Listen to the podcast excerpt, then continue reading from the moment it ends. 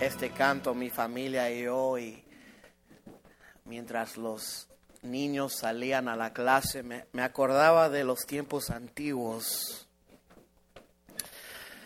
Cuando pasábamos todos los niños enfrente, ahora éramos una congregación más pequeña y pasaban todos los niños al frente y todos tenían su texto, compartían todos uno por uno un texto bíblico y luego los despedían cantando el canto de la escuela dominical. A la escuela dominical iré.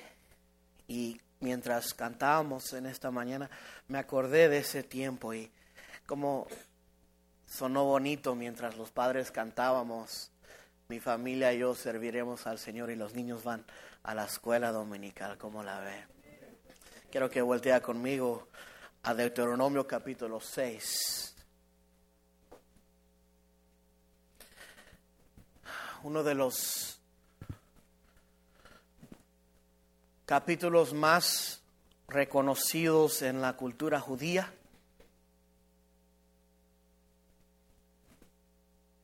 más mencionado. El judío devoto lo recita dos veces al día. Antes de empezar cada servicio en la sinagoga, empiezan con Deuteronomio capítulo 6. El mes de agosto, USA Today reportó en un artículo de que los jóvenes de hoy en día se están olvidando más y más de ir a la iglesia. Barna Group dice uno de cada jóvenes, uno de cada cuatro jóvenes participan en un grupo de la iglesia. En el artículo algunos jóvenes comentaban y decían, bye bye church, we're too busy. Adiós iglesia, estamos muy ocupados. Y ese es el mensaje que los jóvenes le están dando a las iglesias hoy en día. Ellos descubrieron que a la edad de 16 años es la edad de que el joven decide ya no asistir a la iglesia. Cuando yo era pastor de jóvenes, la edad era los 18, así que miramos que va disminuyendo en, en, las edades. Podemos ver, y la verdad es de que la moda y la tendencia de se está moviendo a la edad de middle school, 12 y 13 años ya están decidiendo por ellos mismos ya no asistir a la iglesia. Hace 10 años los jóvenes estaban viniendo a la iglesia, al grupo de jóvenes para jugar, venían para ser entretenidos, venían porque se les daba pizza y ahora ya no vienen ni aunque se les dé un pedazo de pizza. Ellos dicen, no miramos que la iglesia es revelante, no está alcanzando nuestras necesidades donde nosotros necesitamos estar hoy. Y luego dijeron, recuerda que 80% de los niños, de los jóvenes, no tienen carros. Sus padres tienen la responsabilidad de traerlos. Ya sea que el padre sea muy perezoso o tal vez no quiere tomar el tiempo para traer sus niños a la iglesia. Y si los papás no van a la iglesia, tampoco vienen los niños. Hoy les quiero leer algo que encontré antes de entrar a la lectura. Los 10 maneras, these are the top 10, más sobresalientes de apagar el entusiasmo de que sus niños ya no quieran asistir a la iglesia. Y ojalá que usted no se identifique con algunos de estos, pero si usted se identifica con uno de estos, estamos en el mejor lugar para hacer las correcciones. Número 10. ¿Planeas eventos personales o de familia el mismo día de los servicios o las actividades de la iglesia. Mm. Número dos, número nueve. No se acerca a nadie de la iglesia. Dice, no hagas amistades con los hermanos de la iglesia. Número ocho, mirar tu reloj durante la alabanza o te quejas por la duración del servicio cuando se hace más largo de lo debido. Número siete, diezmas y ofrendas con el mismo entusiasmo que cuando estás pagando tus impuestos. Seis, hacer lo posible, todo lo posible, en llevar los niños a tiempo a la práctica de fútbol o que lleguen a tiempo a la escuela, pero no te preocupes si fallan o llegan tarde a la iglesia. Número cinco, traes tu familia a la iglesia solo y cuando no tienes otra cosa mejor que hacer, tienes una necesidad personal o te sientes culpable. Número cuatro, no te ofreces voluntariamente por nada ni haces un compromiso de un largo plazo en la iglesia. Número tres, tres, cambias de iglesia a iglesia cada vez cuando se pasan algunos años. Número dos, les acuerdas a tus hijos de que los líderes de la iglesia son imperfectos y regularmente apuntas sus fallas. número uno, en cualquier cosa que haces, no dejes que la iglesia te influencia en manera, en la manera en la cual vives tu vida. Déjame darles un trasfondo de la ocasión de Deuteronomio capítulo 6. Cuando Dios por primera vez le dio los mandamientos, las instrucciones bajo el liderazgo de Moisés. Esto fue antes de empezar la jornada en la entrada de la tierra prometida. Moisés había guiado al pueblo en el desierto por 40 años y la generación incrédula que no habían tomado la tierra cuando primero se acercaron a ella se había pasado. Y en Deuteronomio capítulo 6, ahora Moisés está hablando a los hijos y a los nietos de esa misma generación. Aquellos que no habían experimentado con sus propios ojos la liberación de Egipto, solo tenían las memorias de las historias de sus papás. Ahora están por entrar a la tierra prometida, así que Moisés le da al pueblo estas instrucciones. En la voz de Moisés yo leo y entiendo y siento una, eh, se siente una urgencia en su voz. Está llegando Moisés al final de su ministerio como el líder del pueblo de Israel y pronto está por dejar el lugar a Josué.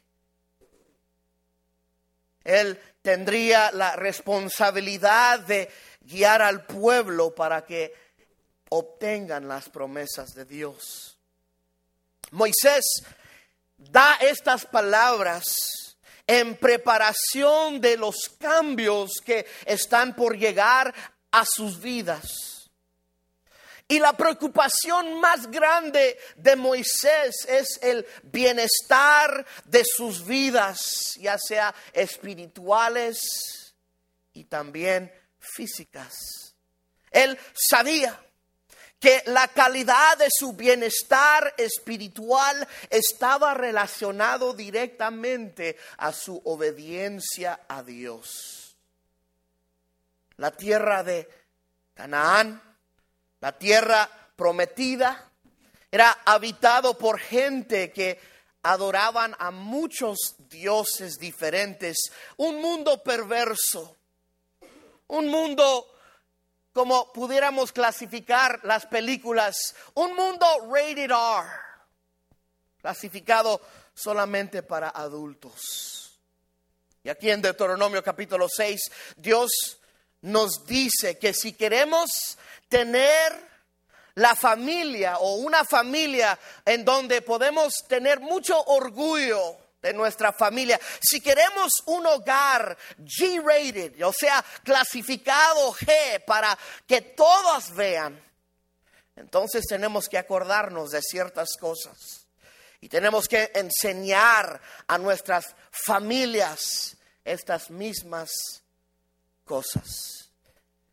Deuteronomio capítulo 6. Voy a estar pasando hasta el versículo 9, pero vamos a ir versículo por versículo o por lo menos pedazos por pedazos.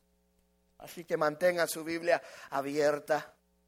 El versículo 1 empieza de esta manera. Estos pues son los mandamientos, estatutos y decretos que Jehová vuestro Dios mandó que os enseñase, para que los pongáis por obra en la tierra a la cual pasáis vosotros para tomarla. Dos, para que temas a Jehová tu Dios, guardando todos sus estatutos y sus mandamientos que yo te mando.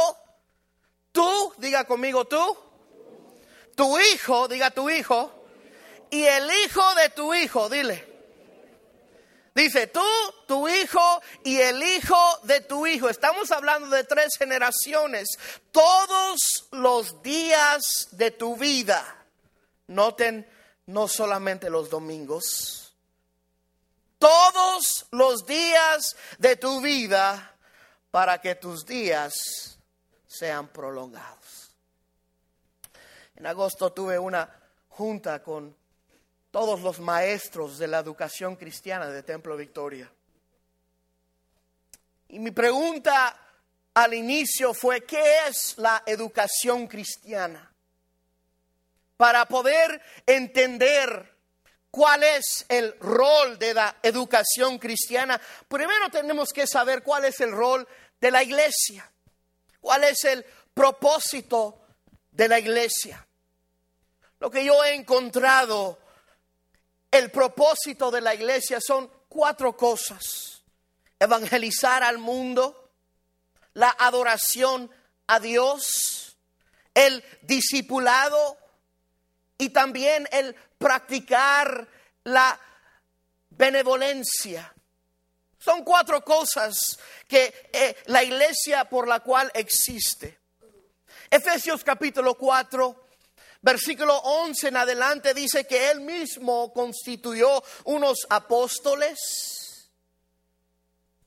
Dice profetas, evangelistas, pastores y maestros a fin de perfeccionar a los santos para la obra del ministerio, para la edificación del cuerpo de Cristo hasta que todos llegamos a la unidad de la fe y del conocimiento del Hijo de Dios, a un varón perfecto a la medida de la estatura de la plenitud de Cristo.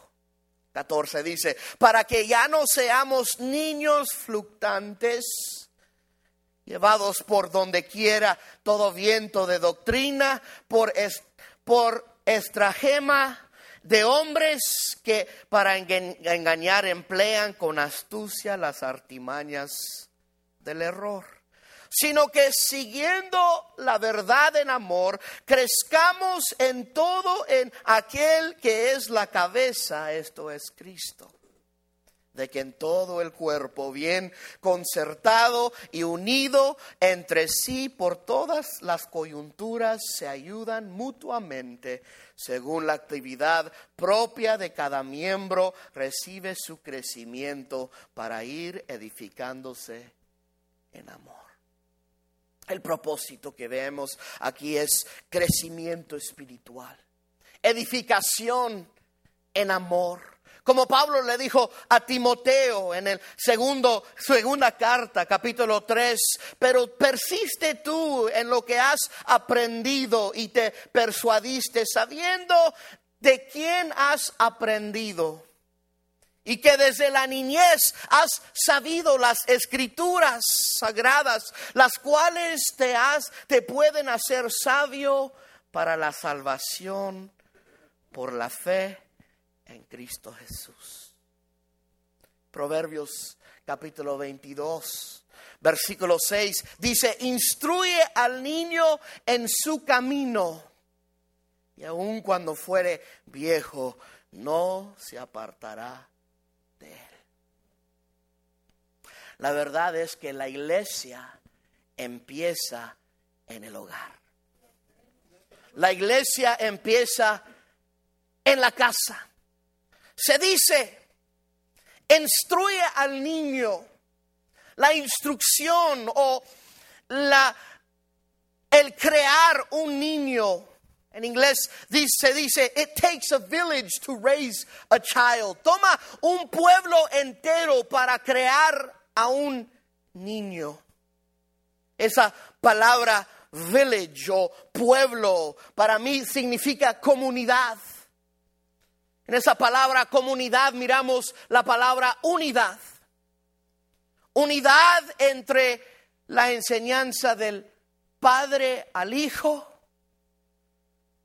y todos los maestros, los ministros de educación cristiana de Templo Victoria, solamente estamos reforzando lo que se le ha enseñado en el hogar. ¿Cuál es el propósito de la educación cristiana? Es para que nuestros niños crezcan al entendimiento de qué es la salvación el entendimiento de quién es Dios. ¿Qué hace Dios y qué es lo que Dios requiere de nosotros? Es tan sencillo de esa manera. Pero la educación cristiana o la iglesia empieza en el hogar. Versículo 3. Oye pues, oh Israel, y cuida de ponerlos por obra para que te vaya bien en la tierra que fluye leche y miel y os, multipliquéis como te ha dicho Jehová tu Dios de tus padres. Versículo 4, solo la primera parte dice, oye Israel. Texto de que acabamos de leer aquí. Es conocido como una de las eh, porciones más sobresalientes de la escritura del Antiguo Testamento para judíos y también para los cristianos. Se le reconoce como el Shema. La palabra Shema significa oír. La primera palabra de esta sección, el Shema, es el credo o la doctrina que, eh, eh, que es tan importante en el judaísmo y hoy para el cristiano y el creyente. Creo yo que el Shema o el oír o como dice nuestra escritura, oye Israel, es apropiado para nosotros hoy, especialmente para aquellos que son, van a ser y anhelan ser padres o abuelos. Es un mensaje tan sencillo de esta escritura, de la educación cristiana, la importancia de instruir al niño en los caminos del Señor. Oye, escucha, pon mucho cuidado. Esta mañana no les daré nuevas revelaciones pero el propósito es para ayudarnos a entender y acordarnos de algunas verdades fundamentales que muchas de las veces los pasamos por alto. Hermano, esta mañana yo te pido, oye lo que se dirá hoy. Oye, si pudiera ponerlo, oye, templo victoria.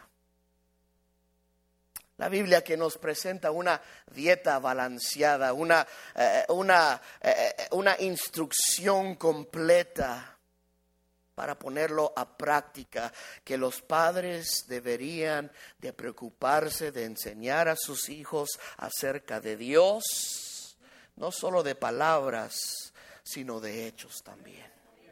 Dios le dijo a Israel, enseña a tus familias este mismo concepto. Acuérdate, acuérdate. Es peligroso olvidarnos de cosas importantes. Me acuerdo hace algunos años, cuando compramos mi papá y yo una máquina de cortar zacate de 36 pulgadas de ancho, un grande, eh, yo le digo el monstruo. Me acuerdo bien cuando recién lo compramos, casi como los primeros días de octubre, al iniciar el tiempo de la rapa y la siembra. El mecánico me dio las instrucciones de cómo prenderla, cómo dirigirla, ah, pues ya tenía cinco cambios, así que también cómo usar los frenos, etcétera, etcétera. Ese mismo día lo llevamos a la primera casa para empezar eh, a rapar. Y me acuerdo muy bien, y cada vez que paso por ahí me acuerdo también, la primera vuelta antes de llegar a la alberca. Mi mente sabía lo que tenía que hacer. Mi mente me decía, usa los frenos manéala, voltea y siga adelante. Pero mis manos no estaban recibiendo el mensaje y no apretaron la palanca. Y luego pensé, con mis propias fuerzas voy a detener esta máquina. Pronto, al intentar detenerla, pronto supe que esto no iba a terminar bien. Y para no se le larga la historia, la máquina se fue directamente a la alberca. Creo que entre cuatro hombres lo pudimos sacar, gracias a Dios.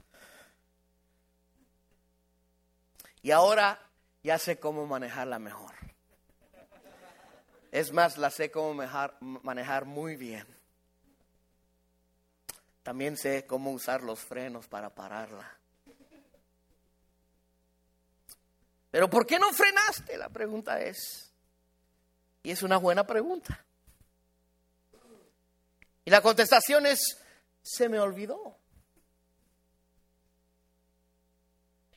En el pánico del momento, no tener experiencia con la máquina, me congelé y se me olvidó.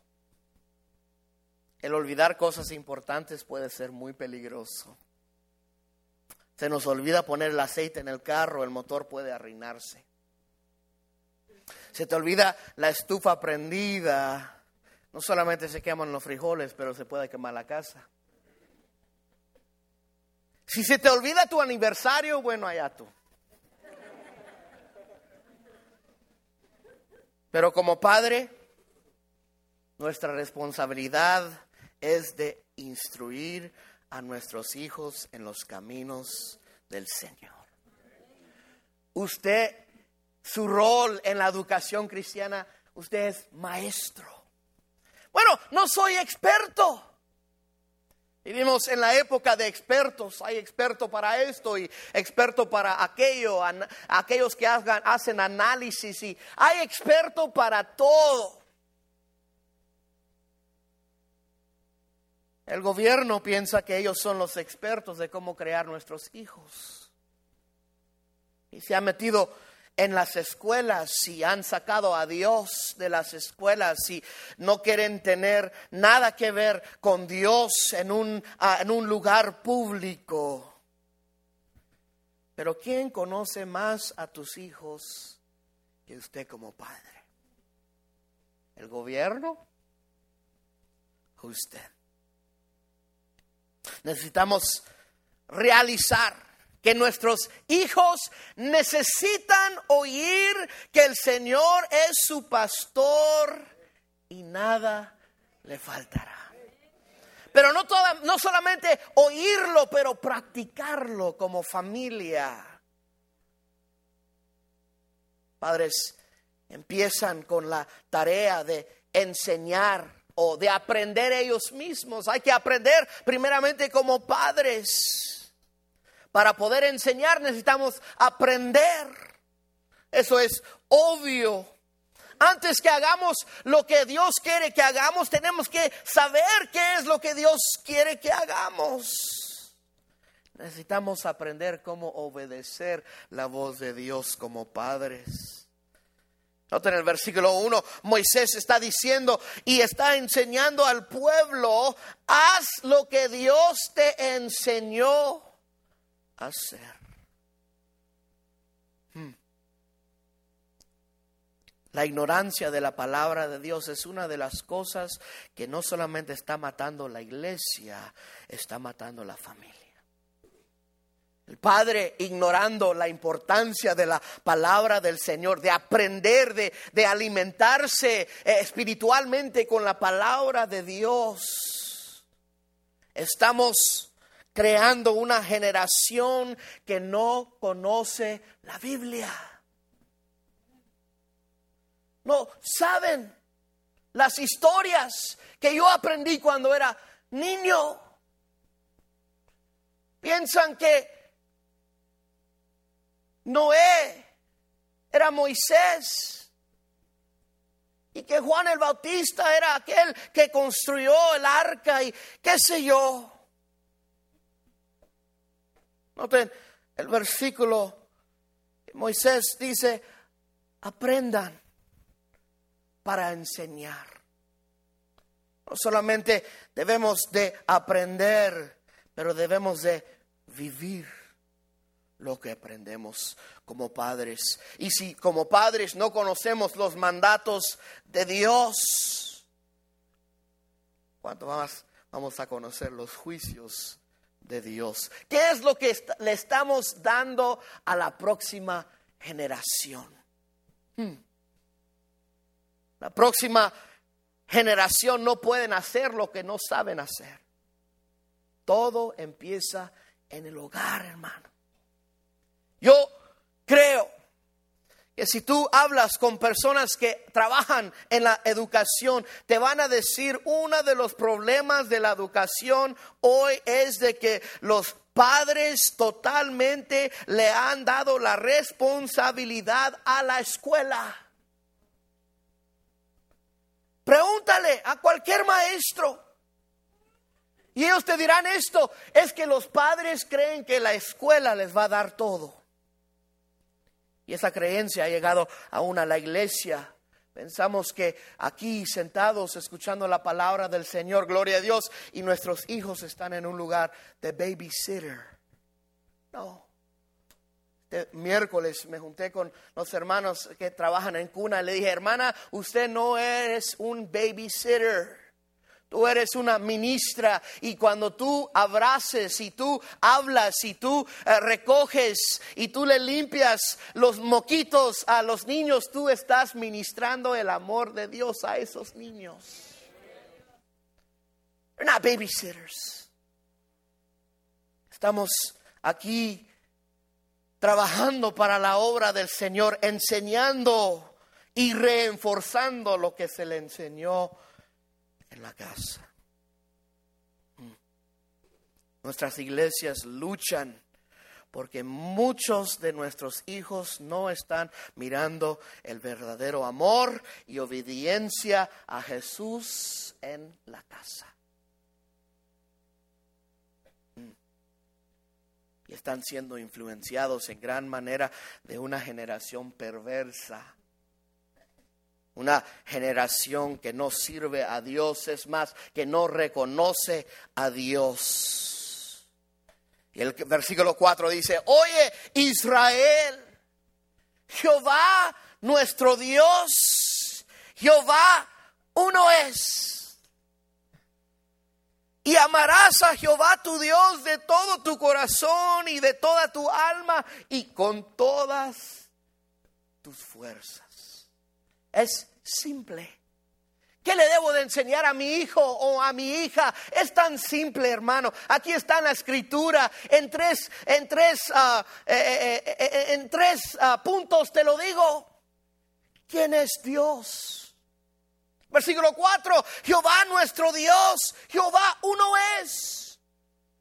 La verdad que hoy en día tenemos que redefinir quién es Dios.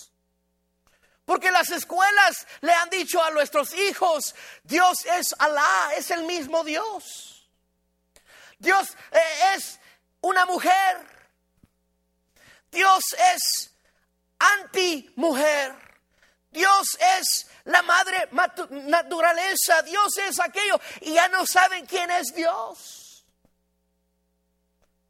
Pero el padre y la madre que ha aprendido a temer a Jehová enseña a sus hijos el concepto, ¿quién es Dios? Número dos, ¿qué hace Dios? ¿Qué hace Dios? Moisés le está acordando, recuerdan que Dios los sacó de esclavitud en Egipto. Recuerda que Dios es el libertador. Tenemos que constantemente acordar a nuestros hijos quién es Dios, qué hace Dios y qué es lo que Dios requiere de nosotros. Es tan simple que el Señor nuestro Dios. La familia servimos a un Dios que es un solo Dios, único, aparte de los otros dioses que existen o se imaginan ser. Dios es el único Dios verdadero. Y que Dios, el Dios que tú y yo servimos, no es un Dios que está dispuesto a compartir tu corazón con otro Dios. Hmm enseñar quién es Dios. La realidad es que muchos no saben quién es Dios. Pero al saber quién es Dios, los hijos empiezan a saber quiénes son ellos. Al conocer quién es Dios, yo puedo reconocer quién soy yo. Y al saber quién soy yo, yo voy a tener que saber que yo necesito a Dios en mi vida como mi Salvador personal. Hmm. Una generación sin identificación. No saben qué son. Hoy se pintan de una manera y se visten de una manera y mañana de otra moda. No saben quién son por no saber quién es Dios.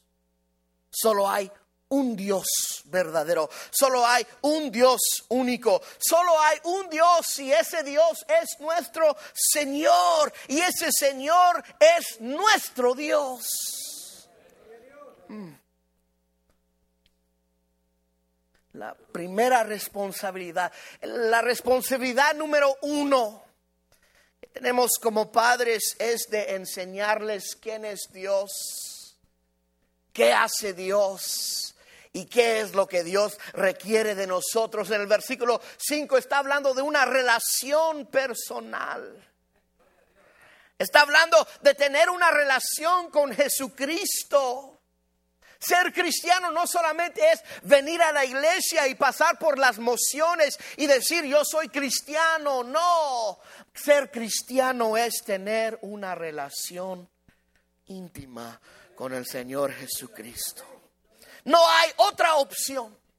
No hay otro camino al Padre si no es por Jesús. Esa enseñanza se debería de decirles a sus hijos, repetirlas día tras día. Si sus hijos se van del hogar sin tener una relación personal con Cristo, solamente se han llevado una religión. Y religiones en el mundo hay hasta para aventar para arriba.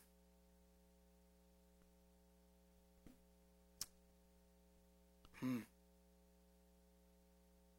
Alguien dijo, ¿por qué es de que la nación gasta tanto tiempo en construir sus casas, en tener sus carros?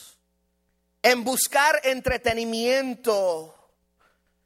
Usan tanto tiempo en copilar finanzas.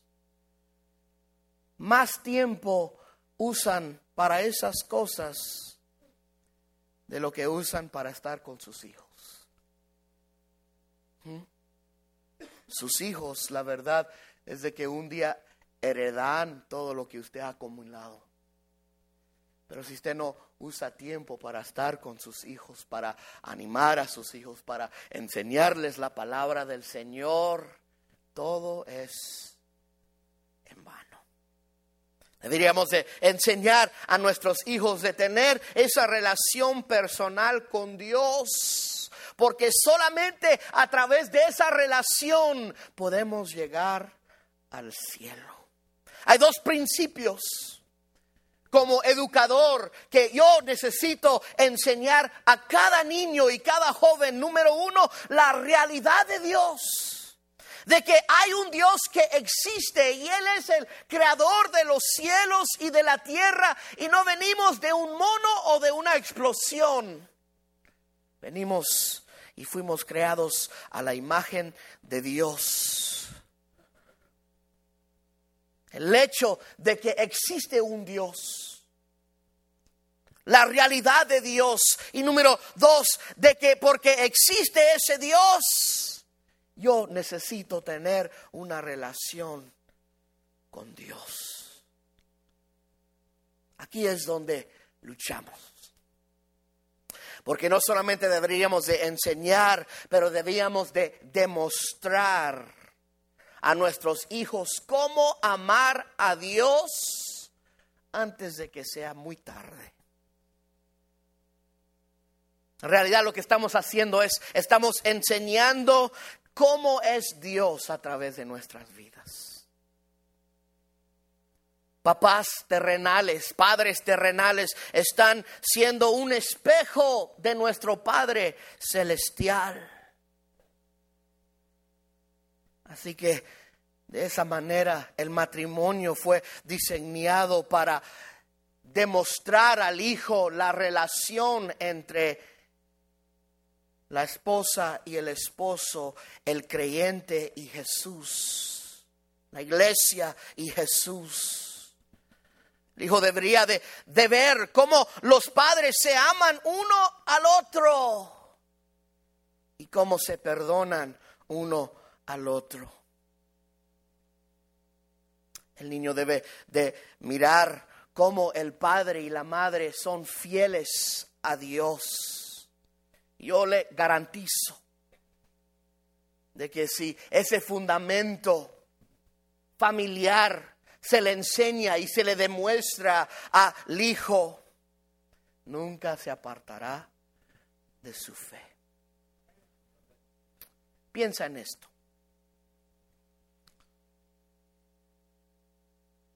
Es porque los hijos no entienden la diferencia entre padres que van a la iglesia y padres que aman a Cristo. Vuelvo a repetir. El niño no ha entendido la diferencia entre padres que van a la iglesia y padres que aman a Cristo. Es una gran diferencia. Porque algunos dicen, pues mi papá en la iglesia se comporta de una manera, pero al salir es alguien más. Llegan a decir esto, si eso es ser cristiano, yo no quiero nada que tener con el cristianismo. Déjame ilustrarle de una manera diferente. Cuando tomamos un shot para la, eh, la flu, ellos inyectan un poquito de flu para que nuestro cuerpo se acostumbre cómo pelear contra ese virus. que cuando venga el ataque, nuestro cuerpo sepa cómo defenderlo. Creo que el cristianismo, muchos padres le han dado un dosis pequeño de cristianismo. Que cuando venga el ataque o venga eh, eh, los problemas, no saben cómo defender su fe. No saben cómo ni en qué confiar y buscan otros caminos y otras religiones y lo que los amigos le dicen porque el Padre no ha tomado el tiempo de enseñarles el cristianismo verdadero. Saben cómo cantar el domingo cantos cristianos y el lunes otros cantos que no agradan a Dios. Saben lo que es ir a la iglesia el domingo, pero no saben lo que es tener una relación con Dios lunes a sábado. Cuando veo la mayoría de los, cuando los hijos ven a sus padres, tienen que ver tres cosas apasionantes en su relación con Dios. Muy importantes. Estamos viviendo en una cultura donde padres proveen a sus hijos hogares, casas de 300 mil dólares y viven en esas casas algunos sin amor amor que no vale ni tres dólares. Viviendo en casas de tanto dinero y no tener amor. O no tener la relación íntima con su hijo. De poder hablarles de cosas cristianas, de cosas de la fe. ¿Cuáles son nuestras conversaciones con nuestros hijos? ¿Cómo te fue en la escuela? ¿Cómo te fue en el deporte? ¿Quieres comer? Que acá, que allá, que te cambié las sábanas, que te lavé la ropa.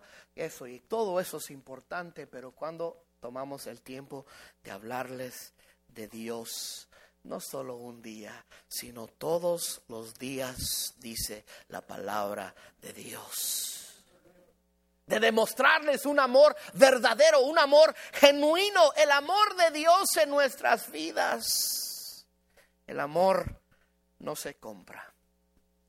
El amor es dado por nuestro Dios porque Dios es amor y deberíamos de amar a Dios completamente y fielmente. Amar a Dios completamente y fielmente. Deberíamos de amar a Dios con mucha reverencia, con temor a Dios, pero no temor de tener miedo, sino un temor reverente. Enseñar a nuestros hijos que cuando venimos a la casa del Señor no es un McDonald's playground donde pueden estar corriendo y brincando en los sillas y brincando de los escalones para abajo. Eso no es ser reverente a las cosas de Dios. Yo me acuerdo, yo old school, yo soy de la escuela vieja. Teníamos que sentarnos con nuestros papás en la iglesia. Si no había clases, ahí al ladito. Pero de vez en cuando aquí enfrente para verte. Y si tenías que ir al baño, ve al baño antes del servicio, porque cuando empieza el servicio te aguantas. Hoy en día los niños salen y entran y el papá ni sabe dónde está. A veces el papá se va y el hijo se queda aquí.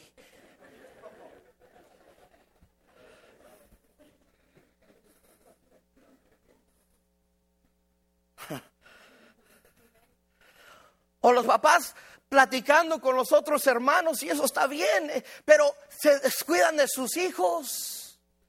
¿Cuántas veces? Casi, pero con la mano de Dios y la ayuda de Dios no se ha hecho, pero casi, casi los niños son tropezados por los carros. Yo digo, ¿y la mamá de esa niña? Y los niños no saben, ellos van corriendo si uno viene por atrás de ellos, ellos corren y, y porque no se les ha instruido. Hey, ¿sabe qué? Cuando estamos en la casa del Señor, vemos para adorar al Señor. Y otra cosa, ahora que me dieron este puesto de la educación cristiana, voy a tomar ventaja. Los miércoles y los domingos, no deje que sus hijos vayan a sus clases hasta que los despidan. Vengamos al santuario para adorar a Dios juntos. Que adoremos a Dios juntos, que Él pueda ver cómo mi papá adora a Dios con pasión, que ella pueda ver cómo ama mi mamá a Dios. Y así se adora al Señor. Como me gusta ver los niños cuando alzan sus manos, alzan sus manos porque ven a sus papás alzar sus manos.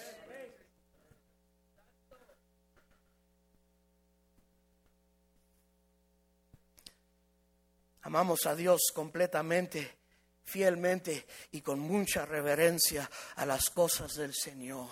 Versículos 6 al 9. Y estas palabras que yo te mando hoy estarán sobre tu corazón. Y las repetirás al perro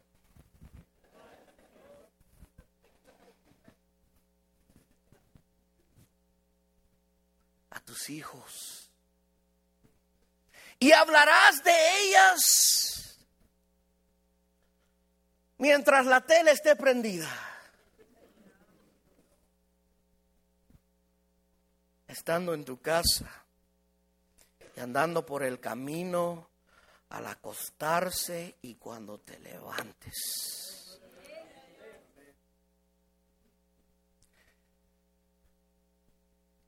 Quería traer mis audífonos en esta mañana, pero no los encontré.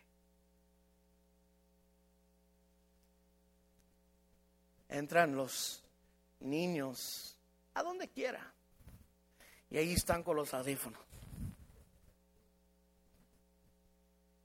Están comiendo en la misma mesa y los niños con los audífonos.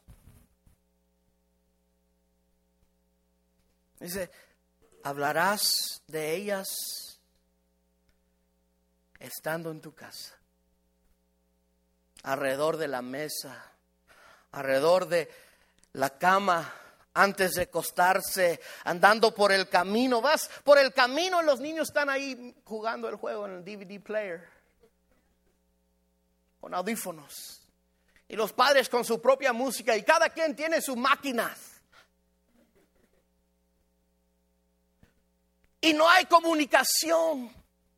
Esa palabra hablarás me indica a mí de que usted como padre tendría que tener una buena comunicación con su hijo y no solo por text message.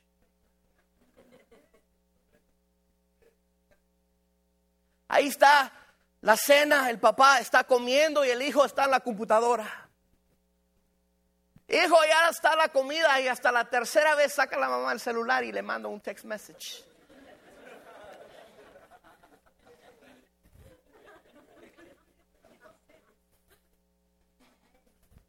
Una buena comunicación. Compramos estos para comunicarnos, pero estamos tan descomunicados que no sabemos qué hacer.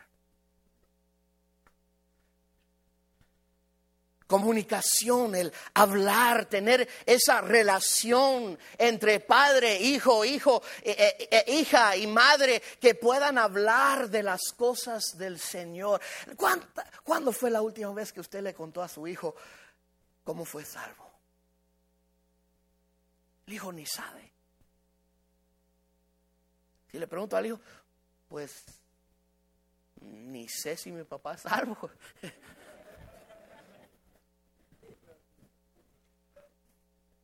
A veces dirán, eh, eh, pues ni, el, ni el hijo sabe lo que es salvación. Hablarás de ellas estando en tu casa.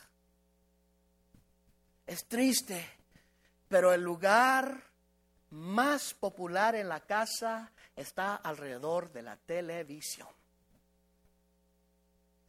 Si pudiéramos ver con ojos religiosos o ojos de Dios, ¿qué es lo, casi lo primero que usted ve cuando entra a la casa?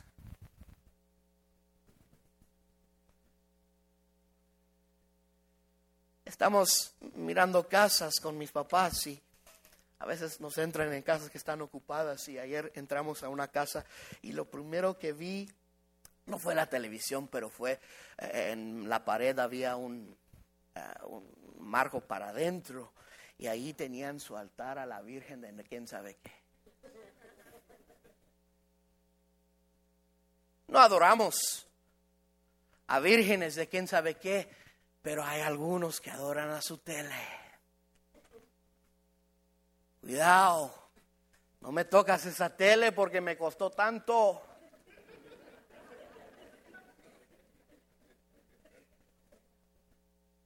Nos preocupamos más por la tele que por otra cosa.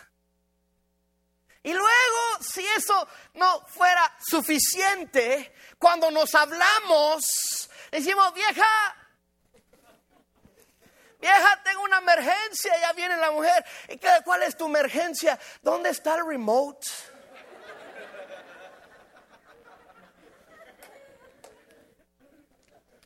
Algo más chistoso.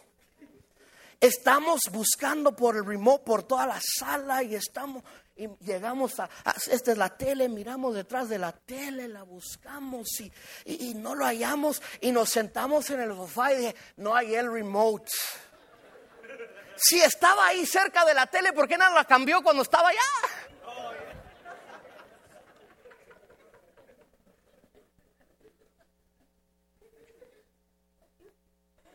Cuidamos nuestros remotes, cuidamos nuestros celulares mucho más que la palabra de Ay, que no se nos pierde el celular porque andamos locos. Quería tomarle una foto. ¿Cuántas Biblias tenemos ahí en dos gavetas que se han dejado aquí nunca se han reclamado? Celulares, cero.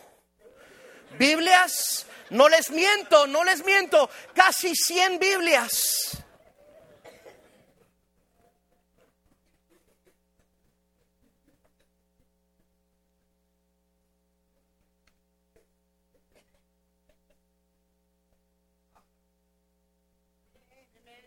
al acostarse,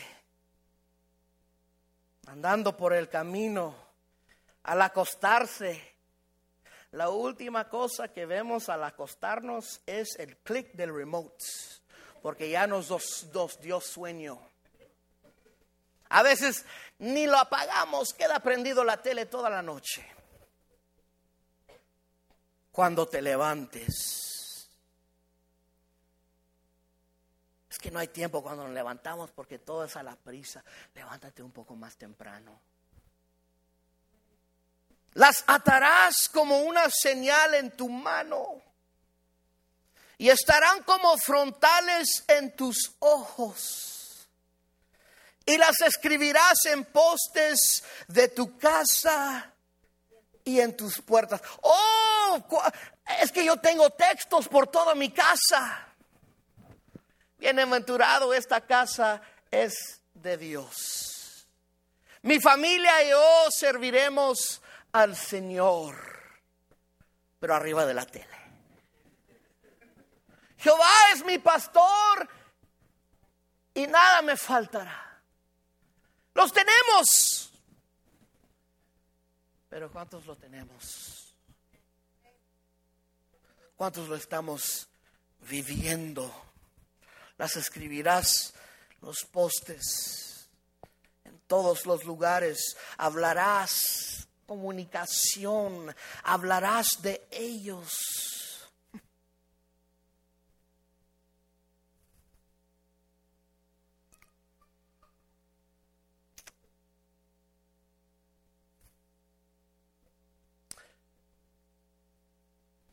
Es lo que deberíamos enseñar a nuestros hijos. Oye, Israel, los estatutos y los juicios que yo les doy en este día. Apréndelos y ten cuidado de observarlos. Enséñaselos a tus hijos, que se los aprendan. Yo me acuerdo de versículos que me enseñaron cuando yo era niño. No solamente los conozco, pero los he aprendido a vivirlos. Yo cuánto me gozo, cuando me gozo cuando leo esta escritura, Hechos 16, 34, dice, y se regocijó con toda su casa de haber creído a Dios. se regocijó con toda su casa de haber creído a Dios. Que cuando se van en el carro de la iglesia, mi hijo, ¿qué aprendiste en la escuela bíblica? En la, escuela dominical.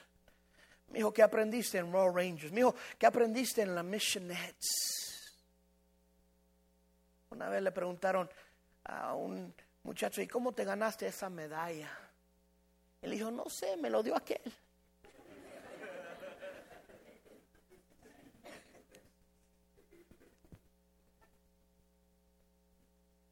Podamos regocijarnos con toda nuestra casa de que todos creemos en Dios, el Dios verdadero, y podemos hablar de cosas bonitas, de cosas de las que encontramos en la palabra del Señor, que podamos invertir en nuestros hijos y comprarle una buena Biblia que pueda entender y que se la traiga y que la lea que podamos invertir tiempo para enseñarles principios bíblicos a nuestros hijos. No se lo dejan solamente a, las maestras, hermano. Solamente tenemos una hora con ellos en toda la semana. Toma el tiempo de educar a sus hijos en los caminos del Señor.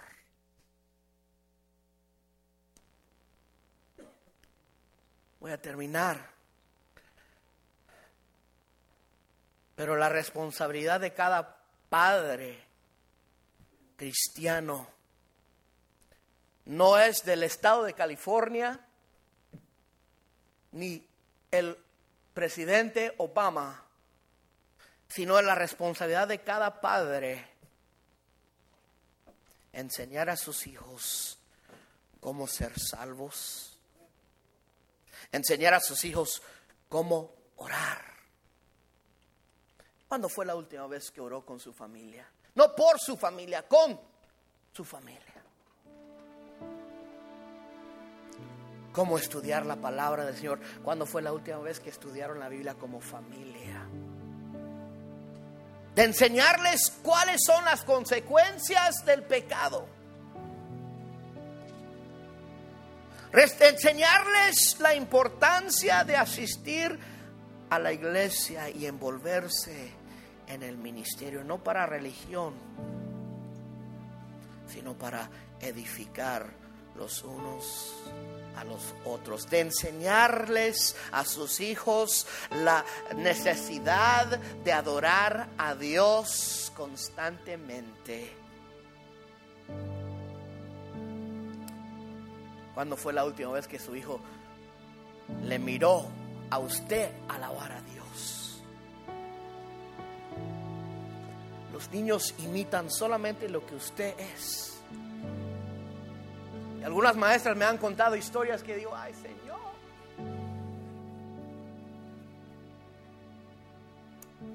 Y lo único que podemos hacer es orar y pedir que Dios les hable en esta mañana. Oye, Templo Victoria. Y si hay algo que no le gusta en la iglesia, no se lo diga a sus hijos. Venga, habla con nosotros. Ora por nosotros. Ayúdanos. No lo podemos hacer solos. El pastor no puede con la carga solo. podemos instruir a todos, pero ustedes son los maestros.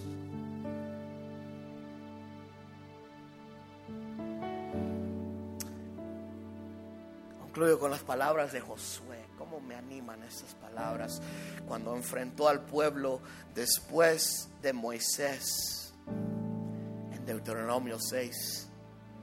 Cuando Josué dijo, dijo estas palabras, ahora pues, temed a Jehová y servirle con integridad y en verdad y quitar de entre vosotros los dioses los cuales sirvieron vuestros padres al otro lado del río. Boy, that talks to us. Cuando cruzamos el río dejamos todo allá en México todos los dioses de nuestros padres. Dejadlos. En Egipto déjalos y servir a Jehová. Y si mal os parece servir a Jehová, escogeos hoy a quien sirváis. Si a los dioses a quienes sirvieron vuestros padres cuando estuvieron al otro lado del río, o a los dioses de los amoreos en cuya tierra habitáis, pero yo y mi casa serviremos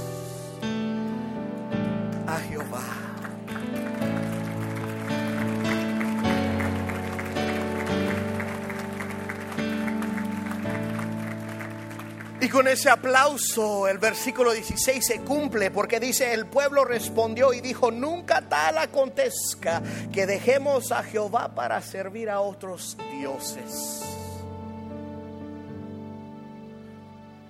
Yo no vine a darles una nueva revelación, solo vine para acordarles su rol como padre, su rol como madre. Yo sé que hay madres solteras que está tomando el rol de los dos Dios está contigo y el Espíritu Santo toma rol ahí sobre usted. Padres, los que fueron al campamento, ¿se acuerdan? No dejen que el rol caiga sobre la madre porque usted está cansado del trabajo. El rol sigue siendo suyo. Sacerdote del hogar. Tengo que concluir. Quiero que todos se pongan de pie. Y si usted quiere hacer un compromiso conmigo en esta mañana, hermanos, yo estoy aquí para ayudarles a ustedes, instruir a sus niños. Y haremos todo lo posible en Raw Rangers, Missionettes, uh, Cuna, eh, rainbows, en todos los ministerios que hay aquí en Templo Victoria, Escuela Dominical. Yo me hago cargo y responsable de lo que vamos a estar dándoles a sus hijos, pero usted tiene que hacer su parte.